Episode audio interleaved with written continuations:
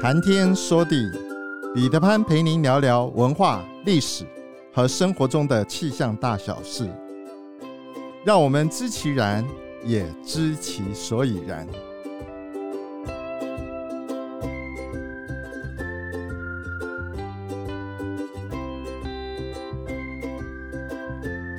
谈天说地，潘大刚空中与您相会。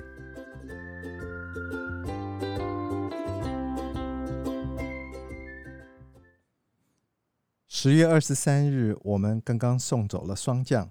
十五天之后，它会是初冬的第一个节气，叫做立冬。台湾的纬度在北纬二十二度到二十五度左右。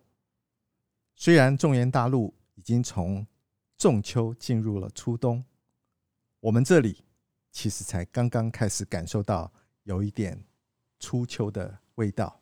住在北部、东北部的听众，过去几天一定感受到非常明显的温度降低，湿湿的天气让人非常的不舒服。的确是一场秋雨一场寒。我们从节气上面来看，从白露、秋分、寒露、霜降这一序列的露水随着温度而有形态上的改变，其实正在描述我们的温度一天是比一天温度要来得低的，中国字很有意思。如果你去看有雨字边的这些字，其实都跟气象非常有关。下雨、雾、云、雪、暴、现，刚才我说的这几个字，基本上它的形成都在大气中，在空气中间形成的。另外，像露、霜。这些字呢，都是近地表，要不然就是在某一些附着物上，地表面或者是叶子的表面、树枝，呃，甚至于小草的表面上面啊、呃、形成的。温度的变化，使得它们形态的上跟着有一些变化。水汽这一件事情，对于气象人员来说是非常头疼的一件事，尽管是在啊、呃、实验室里。水的三态变化几乎大家都可以控制的很好，可是把这水三态变化放在大自然中间，你就会发觉，虽然这个水汽含量占整个大气中间的比例并不多，多的时候只有全部大气的百分之三到百分之四，少的时候它甚至于仅有整个大气的百分之零点零一。这么少的水汽，但是它却对于天气变化来说，造成了非常明显重要的一个影响。天气预报上面对于水水汽的处理得不得当，跟掌握的好与不好，绝对是天气预报成功与否的一个关键。中国古时候的文人骚客，在他们的作品中间，有很多的时候，你也可以看到带有。雨字边偏旁的这些文字的出现，我反而觉得，如果没有这些天气现象，过去的作品中间会少了非常多的浪漫。古代的文人骚客对于秋的感觉，多半都是比较悲伤、比较孤寂。我从小我就很喜欢读诗词，并不是因为我多么爱读书，而是我觉得在声音上的转折。过程中间画面的呈现，文字的优美，其实它让我读起来比较没有这么大的压力。似乎写秋最多的好像是杜甫。我下面所说的这一些呃诗词呢，其实都是我在国中、高中几乎都读过的。有一首杜甫的诗是这样写的：“露从今夜白，月是故乡明。”在美国读书的时候，有偶尔就会想到。这两句话：“露从今夜白，月是故乡明。”李白的那一首“床前明月光，疑是地上霜。举头望明月，低头思故乡。”当你真正到了意境的时候，你才会真正感受到那个诗词中间给你心情上面的一个共鸣。但是也有一些反骨诗人的性格，他们不觉得秋很悲催。其中有一个人叫做呃叫做刘禹锡，我记得不错的话，他也是唐朝的诗人。他曾经写过说，他说自古逢秋悲寂寥，我言秋日胜春朝。晴空一鹤排云上，便引诗情到碧霄。刘禹锡在写这一首诗的时候，他只有三十五岁，而且外放贬官到到京城之外，然后还可以有这么正面的啊一些想法，我觉得这是非常了不起。有的时候在人生低潮的时候，想想看怎么样调整心情，能够正面的思考，也是非常棒的一个自我疗愈。唐朝李白他说：“玉阶生白露。”夜久沁罗袜，却下水晶帘，玲珑望秋月。最近呢，呃，由于我常常在阳明山上活动，进入秋的这种感觉，有一首诗：下了雨之后，然后天空晴朗了，你走在那个山间的小道上面，那个感觉，然后旁边有潺潺的流水，空山新雨后，天气晚来秋。明月松间照，清泉石上流。这四句简直就是清楚地描述了你如果走在阳明山秋季的时候，走在阳明山的那个感觉。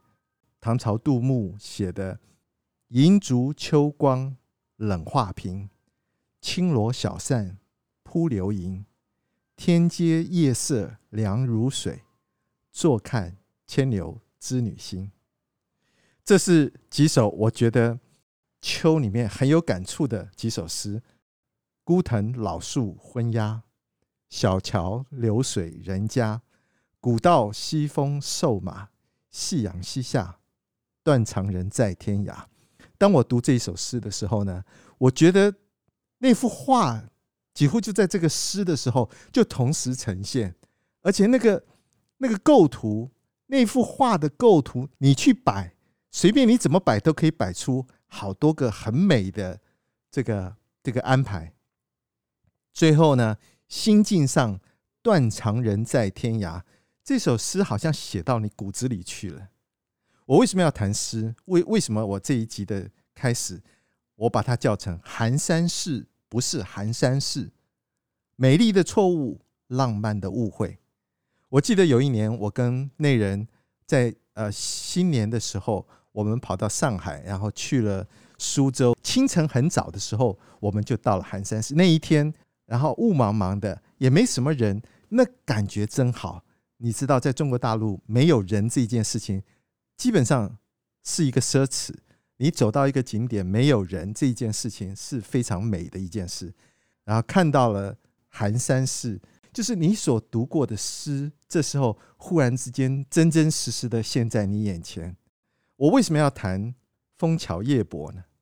原因是因为《枫桥夜泊》这一首诗流传了两千年，不仅仅华人在读它，日本人读它，韩国人读它，连这个东南亚很多国家也都在读它。这首诗的作者叫张继，如果不是因为《枫桥夜泊》，可能张继也不会这么有名。《枫桥夜泊》。叶落乌啼霜满天，江枫渔火对愁眠。姑苏城外寒山寺，夜半钟声到客船。这是唐朝的诗。到了北宋的时候，欧阳修曾经一直在怀疑，有很多的诗人为了要想让自己诗词文文字能够非常华丽，有的时候并不写事实，所以有就有很多很多的质疑说。《枫桥夜泊》到底是不是真正的在说说的是真实的一个现象？位于枫桥旁边的这个寒山寺呢，它在苏州城西，本来名字叫做妙丽普明塔院。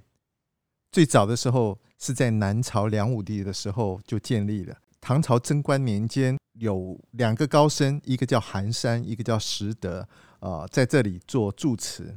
但是真正他被叫成寒山寺的那个时间是已经到了宋朝啊，所以我们在讲寒山寺的时候呢，非常有可能是张继在松江边听到山上啊有一个寺庙，然后因为处处在是一个孤寂的秋冷的秋凉的这个呃环境里，因此他为了要呃加强那个环境上的气氛，所以他叫寒山寺。他在描述那个寺院跟那个环境上面，感觉上是孤寂凄凉的。寒山寺现在已经是中国十大名寺之一了。《枫桥夜泊》这这一首诗里面所讲的寒山寺，其实指的是他在松江边感受到这个山上的那个苍凉孤寂的一个寺庙，可能并不是真正他所指的寒山寺。《枫桥夜泊》本来的名称不叫《枫桥夜泊》。它叫做夜泊松江，在宋朝的时候呢，它才被改名叫做枫桥夜泊，因此才造成了这些误会。夜半钟声，你有听过寺庙中间是夜半敲钟的吗？基本上没有，我们都说暮鼓晨钟。夜半敲钟这件事情，也有一些人去做了一些考究，发觉这个苏州呢，其实寺庙中间有一些啊、有一些习惯，他们在过夜的时候会敲分夜钟。不过不管怎么样，不管是分夜钟或者是暮鼓晨钟，如果是晨钟的话，那一定是在清晨。月落乌啼霜满天。我们先谈月，谈月落乌啼。月落的时间，如果是在月初，就是阴历的月初的话，它会是在上半夜月落；如果是在月中的话，会是在下半夜月落。但是如果说到了月底的话，它会是在清快清晨的时候。月才落下去，乌啼，有人讲说乌是指乌雀、乌鸦。到了晚上，多半的动物，除非是夜行动物，都不会有声音，不会移动的。唯一会有在清晨会有会有移动的，大概就是鸡了。所以乌啼是不是实际上是叫做你鸡啼呢？只是黑色的鸡在叫。地理上面来说。苏州城西是寒山寺的位置，但是张继在写这一首诗的时候呢，他是在松江写的，两个相距距离相当的远。当寒山寺敲钟的时候，那听不听得到？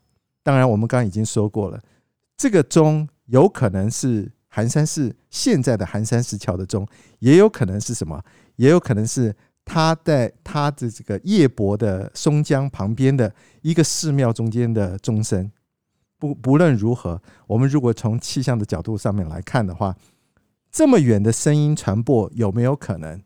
基本上，一般正常的情况之下是不可能的。我们知道声波是压缩波，声波传递呢跟温度的平方根是成比例的。我们正常的大气温度是在地面温度比较高，然后逐越往越往上空走的话，温度越低。可是有一种情况，就是。当天气很冷的时候，接近地表面的温度降低的很快的时候呢，我们有可能会形成地表面温度比较低，地表上面的空气反而是温度是比较高的，我们称它叫做逆温层。那因为有了逆温层的这个现象呢，声音的传播就有可能会被反折下来，所以有可能反而是因为这样的关系，姑苏城是听不到钟声，反而在比较远的一个地方。就是在松江的地方听得到声音。水汽这一个事情呢，对于天气现象是非常关键的。没有水汽，根本不容易，不太会有天气现象。啊，那到了冬天的时候，秋冬的时候呢，呃，基本上大陆型气候水汽是减少的，所以你势必要有一个水汽的水源。寒山寺旁有两个非常重要的湖泊，一个叫太湖，一个叫做。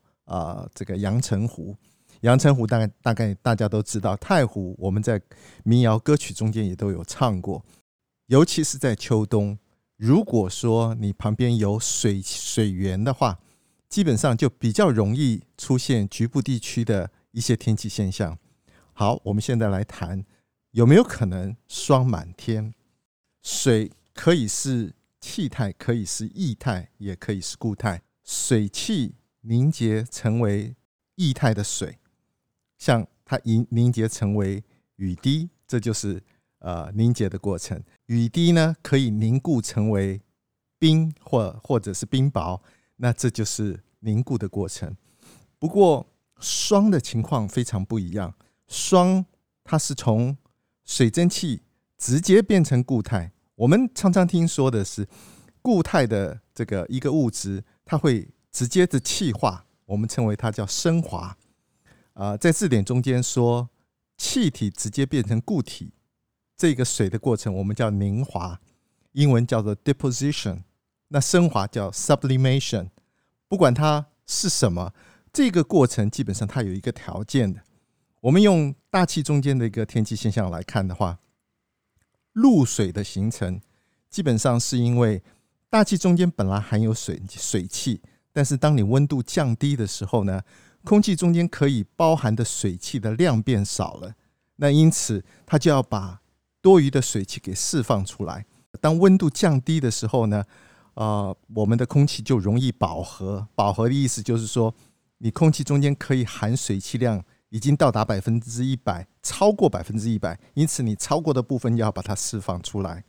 那这种就是饱和凝结的一个过程。到了温度持续降低，降低到低于零度的这个这个过程呢，空气中间的水汽它可以直接在某一些附着物上面，因为它的温度低于零度，因此它就可以不经过液态的这个过程，直接就凝结成为霜。那霜会在哪些地方形成呢？基本上就像树叶啦、树枝啦、树干啦。那有没有可能是霜满天呢？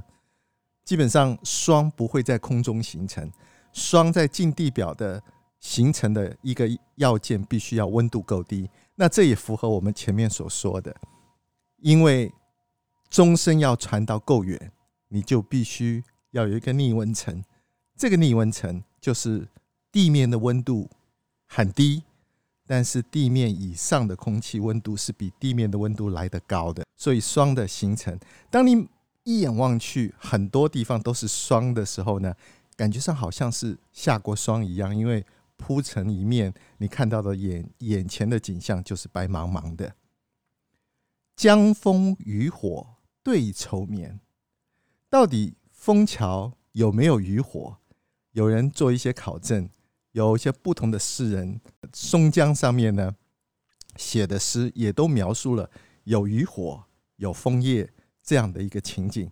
所以说，有更多的证据证实，其实张继在写这个“枫桥夜泊”的时候，他的位置是在古时候的松江。这一首诗中间有明有暗，有动有静，有画面也有声音。只不过，寒山寺不是原来的寒山寺，这一个美丽的错误、浪漫的误会，其实也让它流传了两千年。